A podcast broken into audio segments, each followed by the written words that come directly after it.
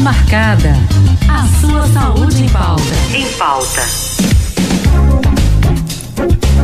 É, nós estamos sim numa geração que está ali, ó, conectada 24 horas por dia. Isso não é novidade para ninguém. Né? Seja nos smartphones, computadores, os tablets. E há quem diga, viu, que não dá para se desconectar nesse século 21. É, mas essa conexão aí merece muita cautela, viu? E cuidado. Sobretudo para que os adultos estejam ali atentos a toda a movimentação dessas redes sociais, né? Desses aparelhos eletrônicos com as crianças e os adolescentes. Pois isso pode afetar muito a saúde mental. Então, para a gente conversar sobre esse assunto. Na linha estou com o psicólogo Dr. Carol Costa Júnior. Doutor Carol, seja bem-vindo mais uma vez aqui ao Vida Leve. Boa tarde. Boa tarde, muito obrigado. É sempre um prazer estar aqui. Prazer é nosso, doutor Carol, sempre com pautas aqui muito interessantes sobre a saúde mental. E aí a gente falando sobre esse assunto, né, doutor? Que muitas vezes as pessoas acabam ali realmente utilizando essas telas, os jogos eletrônicos, os celulares, para distrair ou então acalmar as crianças. Doutor, isso é correto? Pois é, hoje em dia, assim, é, é praticamente impossível você ficar longe dessa tecnologia, né? Não tem como. Inclusive, recentemente, tivemos aí um apagão né, das redes sociais, vamos colocar assim, no caso das redes sociais, tivemos esse apagão. E assim, foi uma situação, né? Foi algo assim que, que fugiu do contexto totalmente. E aí a, a sociedade como um todo parou. Ela simplesmente deixou de, de ter suas atividades, isso foi uma coisa extremamente gritante, assim, foi algo que mexeu até com a economia do mundo, vamos assim dizer, né? Então a gente não pode simplesmente chegar e ignorar o poder que essas telas, os aplicativos, os smartphones, eles têm, que é um poder, assim, gigante, até porque envolve cores, formas, interatividade, assuntos diversos, temos ali grandes possibilidades de, de, de tratar ou de interagir com o que a gente quer naquele momento chegam informações das mais variadas, então assim, é quase um efeito hipnótico. Agora, o que é está acontecendo? O uso demasiado tem trazido aí consequências seríssimas, tanto de comportamento, consequências emocionais, e a gente atribui muito isso às crianças, porque quando adulto a gente imagina que a gente tem um controle. Mas quantas pessoas, quantos ouvintes aí não, já, não, já se pegaram com hora, assim, tem, tem horário, e fica passando lá aqueles vídeos lá, né, TikTok, do réu e tal, e aquilo simplesmente toma, quando você pensa que não, já se passaram aí uma, uma hora e meia, e você fica ali no, numa, numa situação viciante, que é quase mais ou menos o que acontece com os jovens. Isso eu estou falando desde criança e até o adolescente. Por quê? Porque existem áreas no cérebro que estão ligadas a, justamente à satisfação, ou seja, à recompensa, que nesse momento, quando você está com essas telas, aí são acionadas e fica quase impossível você parar ou, é, ou ponderar o uso desse, é, dessa tecnologia. É verdade, doutor. E a gente, eh, todos nós, né, somos afetados por isso, mas quando a gente fala das crianças e adolescentes, a gente fica com esse cuidado maior. Né? A gente sabe que a tecnologia traz ali realmente vários benefícios, mas se for usada corretamente. Mas em casos desses exageros, doutor, que o senhor também elencando aí, qual é o mal, de fato, que ela pode fazer uma criança, por exemplo, que está ali em desenvolvimento ainda? Pois é, são assim, é, situações, por exemplo, emocionais. Você pode estar gerando aí uma, uma criança um comportamento de irritabilidade, de ansiedade, problemas, porém, fisiológicos, por exemplo, a, a própria luminosidade do aparelho tem trazido um aumento muito grande de consultas em oftalmologistas, né? consultas onde praticamente agora, até de menos idade, buscando esse esse atendimento, porque quando você está com a tela, você pouco pisca os olhos, né? porque a luminosidade é muito grande. Para você ter uma ideia, se você passar por, à noite por um apartamento e você vê que só a TV está ligada, ilumina praticamente quase todo, todo o apartamento. Então temos problemas também com questões de uh, obesidade. Então os fatores emocionais, comportamentais, e principalmente num, num momento tão decisivo do desenvolvimento do indivíduo, é, vai trazer aí consequências assim, talvez até, se não tratadas, até irreparáveis em termos de estruturação do caráter, construção do sujeito moral, e a dependência da, da tela é que vem trazendo tudo isso, né? Vem trazendo essa carga, não só emocional, como também fatores é, fisiológicos. E doutor, a gente também é, consegue contemplar que muitas crianças, o desenvolvimento, né, da criança ali acontece de uma forma muito rápida, né? Por isso que a gente vê alguns idosos que não sabem mexer no celular, mas as crianças já sabem. Mas é aconselhável que a criança tenha esse contato com as telas desde cedo?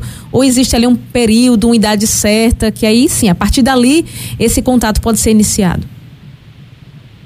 Pois é, é extremamente danoso você é, colocar a criança em contato com tela antes dos dois anos de idade. Não é hum. é interessante que se faça isso. Por várias situações, vários aspectos. Principalmente porque ela está em desenvolvimento, ela vai ter aí um comportamento praticamente viciante, porque é extremamente atrativo. E essa, esse uso da tela ele tem que ser dosado, pelo menos até os 5 anos, usar pelo menos uma hora por dia, né? ter um controle, porque existe um mundo real, né? existe um mundo virtual e existe um mundo real. Já dos seis anos até, digamos, a juventude, vamos assim dizer, pelo menos de uma forma saudável, três horas por dia. E isso uh, também se aplica aos videogames, né? porque os videogames também, é, os jogos que estão cada vez mais realistas, né? assim, até interativos, né? temos aí jogos em 3D, que é, a, a, as personagens, a, toda a ambiência do jogo sai até da tela, isso já mostra uma outra realidade, né? Além de TVs assim de última geração. Então, pelo menos três horas aí para o jovem e tentando trazer ele, obviamente, para o mundo real, né? Porque hoje em dia as pessoas estão tão ligadas às telas que é só você ir para um restaurante, você ir para um domingo, uma churrascaria, coisa do tipo. Você vai, vão ver famílias inteiras, cada um com seu smartphone e ninguém interage mais entre si. Então, é, até você mencionou aí a questão do idoso. O idoso ele não tem essa ele, ele vem de uma geração que não existia a internet, celular, tudo isso é novidade. Já essa geração já nasce, eles não acendem a ideia de que houve uma época sem, sem internet, ele não acende a ideia que um dia a TV era preto e branco, ele não acende isso. Para ele sempre existiu dessa forma, é o mundo real deles. E aí ainda mais com a situação de aulas à distância, né, que também é feito por uma tela, ou seja, esse aparelho virou uma extensão do corpo. Né? Hoje em dia todo mundo tem um aparelho, então você deixa de, de, de, funcionar na sociedade se você não tiver esse aparelho. Por isso que não podemos simplesmente proibir. Né? Podemos usar também como moeda de troca, porque quando você dá uma, para barganhar um comportamento ou, ou dá-lo como prêmio, isso pode também ser feito mas quando você dá um smartphone, um aparelho na mão da criança, você não está dando a criança, você está dando a você mesmo. Por quê? Você quer um, um, minuto de paz, uhum. você quer poder respirar, você chegou do trabalho, você está tá cansado, então você dá. Só que aí você está criando um vínculo quase que permanente com, com do aparelho com a criança, porque é extremamente poderoso esse vínculo, por todos esses atrativos que eu falei pra, anteriormente, né? por tudo que ele traz consigo. Interessante que o senhor falava sobre a interação, não é? De chegar ali num restaurante, estão pessoas ali presencialmente, mas cada um ali no seu celular. Essa questão também das crianças estarem ali, como o senhor mencionava, né? O pai ou a mãe, ele quer ter um minutinho de paz, a criança está ali aperreando, mas dá o celular, ela para, fica ali conectada e ali a interação também é prejudicada, não é, doutor? É, nós somos animais é, sociais, né? Então, o homem é um animal social. Ele só vai ser homem, ele só vai desenvolver com o contato com os pares. E aí ele consegue uma evolução muito maior, ele consegue se desenvolver. E isso está se perdendo. Ou seja, por quê? Porque essa interação, existem pessoas, inclusive, que estão lotando aí os consultórios psicológicos porque não se aceitam no mundo real.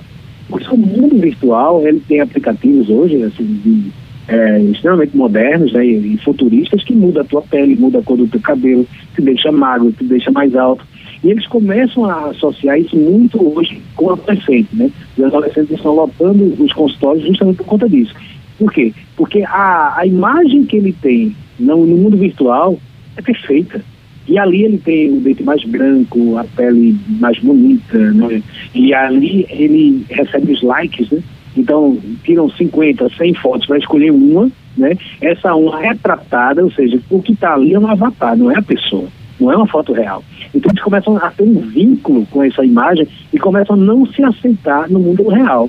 Ou seja, começam a ter uma, uma relação negativa com a imagem corpórea, consequentemente não se aceitam. Isso traz grandes problemas mentais, como, por exemplo, a própria depressão, ansiedade, a, a não aceitação dos seus pontos é, ditos negativos, né, positivos, não querem mais trabalhar ou operar nesse mundo real e se isolam e passam praticamente todas as horas do dia num mundo fantasioso e real, que é um mundo onde é uma ideia, é uma utopia, né? ali é toda uma fantasia.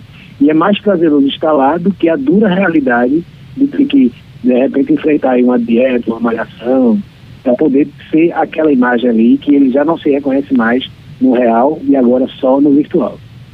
É, e com falar em, em, essa questão virtual, não real, falando ainda dessa questão das crianças, doutor, a gente costuma encontrar vários perfis, não é? Em redes sociais de crianças, onde os pais ali realmente eles gerenciam e monitoram, mas também a gente encontra perfil que os pais não têm essa mesma preocupação de estar ali monitorando. Eu lhe pergunto, é saudável para a criança essa exposição assim desde cedo? De maneira alguma. Inclusive é um ponto importantíssimo que você tocou agora, que também vem lotando os consultórios é, psicológicos né, e uma ajuda multidisciplinar que não se deixa criança à vontade na internet. Primeiro que não é, uma, é um, um, lugar de ninguém, né, é uma terra de ninguém. Mesmo que tenham aí aplicativos que você consegue monitorar o que, a, o que a criança acessa, mesmo assim ela está em perfeita vulnerabilidade. Por quê? Porque ali não sabemos quem está do outro lado. Ah, mas eu vejo tudo que ele faz, ele tem a senha, mesmo assim. Você hoje em dia coloca os seus os desenhos infantis, né, as animações, e os mal, malfeitores, essas pessoas, né, uh, que eu, eu, eu, classifico como patologia, né, como uma doença, é, eles entram no meio do desenho. Teve uma época que começou a solar não só a Momo, a Baleia Azul, o Homem Pateta, e entre outros também, é, que eles as pessoas começaram a ter cuidado, né, no que iriam acessar, mas eles começaram a entrar no meio do desenho. Então tá lá você acessando o bonequinho lá, a galinha pintadinha, e no meio eles entram. E aí você acha que a criança está vendo aquilo ali. E assim, tem falado de que tem pais que, de uma forma realmente irresponsável, criam perfis dos seus filhos, e tem muitas pessoas que acessam e começam a ter informações do, de onde mora, do que tem em casa. Então, não se deixe a criança, de maneira alguma, ter acesso à internet sem supervisão. E aí, o que é que acontece? Ah, mas meu filho, ele consegue, sim, ele, ele tem uma cabeça muito boa. Não tem, não existe experiência sem tempo. E tudo que ele fizer no mundo virtual, os pais terão responsabilidades. Até porque ele é menor de idade, ele precisa, as famílias precisam se conscientizar que precisa realmente ter esse cuidado. Porque existe um mundo real aí fora que ele é bem diferente do que a gente gostaria que ele fosse. E tem pessoas nesse exato momento se empenhando, criando estratégias para poder chegar no seu filho e ali ter os piores tipos de, de, comportamento com a criança que não vale nem a pena, não vale nem a pena aqui externar para vocês. É verdade, são assuntos que a gente realmente tem que ficar muito atento, então, muito cuidado, porque é algo realmente muito atual e muito pertinente, né, doutor? A gente está já acabando aqui a nossa entrevista, mas eu gostaria que o senhor colocasse, trouxesse então dicas, né? Que o senhor pudesse deixar sobre o uso correto e controlado, né? Que, sobretudo, é muito importante para as crianças e os adolescentes, uma vez que eles já estão né, imersos aí nesse mundo digital, mas como ter isso de forma controlada? Veja, assim, é, como eu falei anteriormente, não podemos negar esse mundo tecnológico. Uhum. Mas podemos sim equilibrar as coisas. Tem o momento do real, tem o momento do virtual. Tem um momento onde você pode, inclusive, interagir com ele. Com, não tem como a gente simplesmente ignorar isso, porque o mundo é pura tecnologia, virão outras tecnologias assim, tão, até bem mais modernas que essas que nós já estamos. É, vivemos num mundo de interatividade, isso é fato. Vamos usar isso a nosso favor. Sabemos que a internet é a terra de ninguém, tem todo tipo de assunto, mas podemos sim direcionar nossas crianças, uh, encaminhá-las né, no, no, caminho realmente do bem, tentar é, mostrar para ela que pode fazer uso daquilo ali de uma forma extremamente benéfica. Claro que a supervisão é constante, então vamos intercalar momentos de, de, do virtual com o real. E com isso trabalhar a, a independência da criança, a, a rotina, a questão de ter hora para tudo. É extremamente estruturante fazer isso. E você, inclusive, passa disciplina para a criança. Muito bem, doutor Carol Costa Júnior, aqui psicólogo, falando sobre o uso de telas e saúde mental. Doutor, por favor, agora nas suas considerações finais, também eh, coloque as suas redes sociais, né? Falando aqui de redes, que é muito importante também para a gente ter mais dicas como essa. Pois é, então quem, quem se for do interesse, eu vou ter o maior prazer de receber lá no Instagram, Carol Costa Júnior. Fiquem à vontade, eu sempre dou dicas, e lá a gente pode, inclusive, também ter uma interação maior. Para mim é sempre um prazer. Muito obrigada, doutor, aqui pela atenção sempre dispensada ao Vida Leve. Muito obrigada, boa tarde. Eu que agradeço. Boa tarde a todos. Se você perdeu essa entrevista, quer compartilhar também esse conteúdo maravilhoso aqui que a gente trouxe para você, você pode ir lá no site radiolinda.com.br, no canal do podcast. Vai estar tá lá disponível para você baixar, compartilhar, tá certo? Daqui a pouquinho vai estar tá lá.